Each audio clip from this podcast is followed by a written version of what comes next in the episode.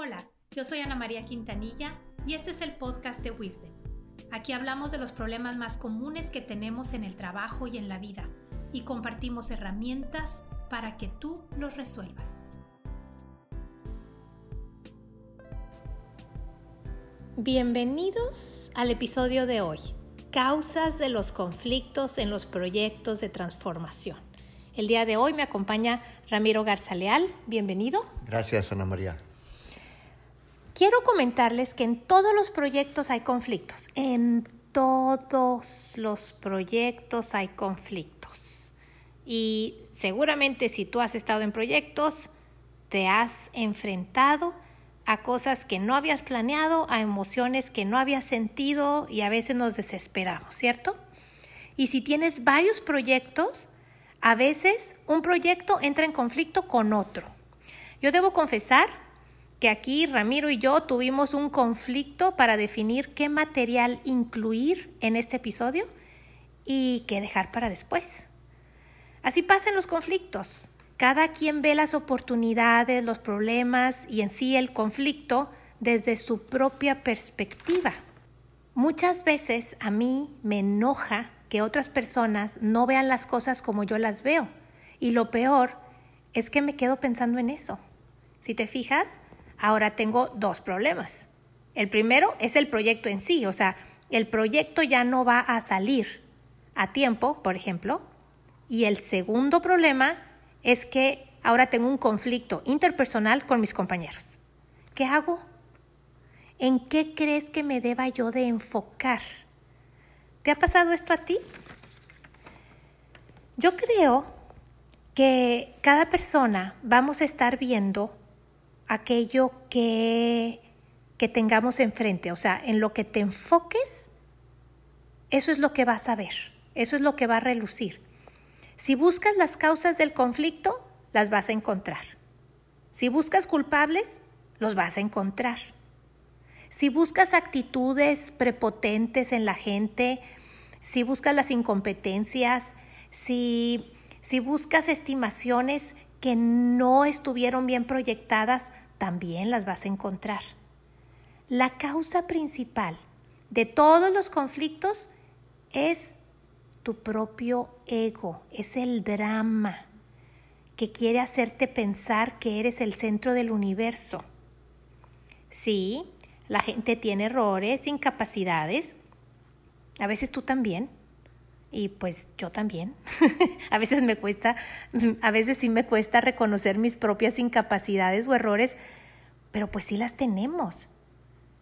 Pero al final del día, ¿para qué estás tú en ese proyecto? ¿Para qué sucede que en tu vida te enfrentas a esos conflictos? O sea, ¿cómo es que tú eres factor de éxito? De progreso, de solución, de alegría, de bienestar, no solamente para ti, sino para los demás. Hay, hay un tema ahí de, de trascendencia que seguramente lo podemos encontrar si tenemos esa pregunta abierta. ¿Para qué estoy ahí?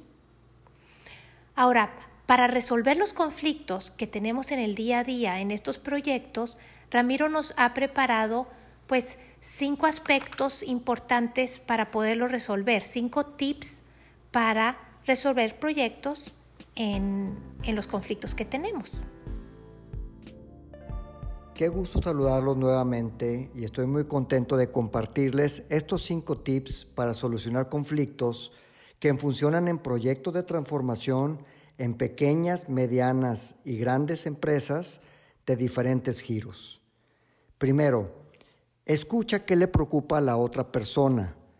Pídele a él o a ella con quien tienes conflicto que te explique qué le preocupa, que te comparta los datos que tiene y qué soluciones ve posible.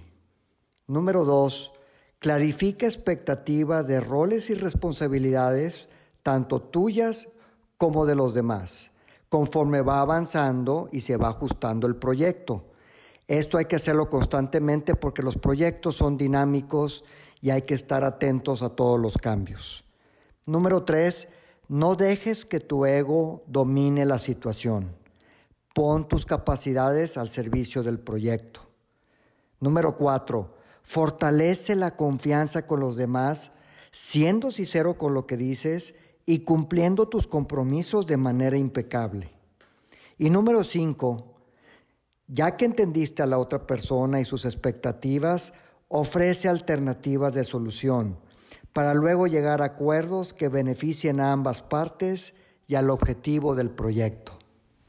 Muchas gracias Ramiro por estas recomendaciones. Creo que con estos tips realmente las personas, incluyéndome, nos podemos enfocar mucho más en solucionar, en apoyar, en escuchar, que en andar buscando cuál es la causa del conflicto y señalando gente. Entonces creo que con esto pues nos vamos a, a sentir mejor, sobre todo los que tenemos varios proyectos al mismo tiempo y nos enfrentamos a los conflictos que pues realmente son naturales y son em, una muestra de que sí traemos la, camiseta puesta, de que sí nos interesa el proyecto, porque de otra manera no nos desgastaríamos en meternos un conflicto.